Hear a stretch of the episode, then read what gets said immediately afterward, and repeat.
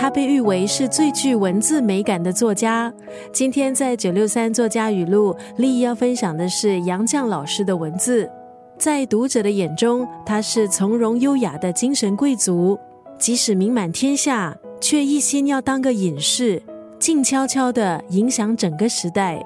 杨绛老师他出身书香门第，阅读是他最大的爱好，和他爸爸的一段对白广泛流传。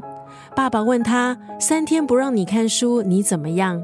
杨绛老师回答：“不好过。”爸爸再问：“那一个星期不让你看呢？”杨绛老师当时回答：“那一个星期就白活了。”杨绛老师年纪很小的时候就展露出文学天赋，他不只是著名的作家，也是翻译家，精通多国语言。杨绛老师一向是保持着与世无争、不想高攀也不怕下跌这样的生活哲学。虽然困顿有时，但后来却也收获了事业、爱情还有家庭。今天在空中就要分享杨绛老师的生活智慧。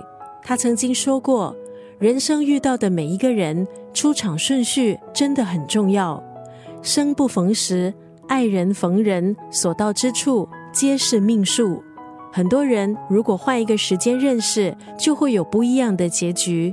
有些人很执着，擦干眼泪继续爱你；有些人却很冷静，权衡轻重之后决定放弃你。”所以，不管是遇到执着选择继续爱你的人，或者经过冷静衡量之后决定放弃你的人，你都要记得，你一定要爱自己。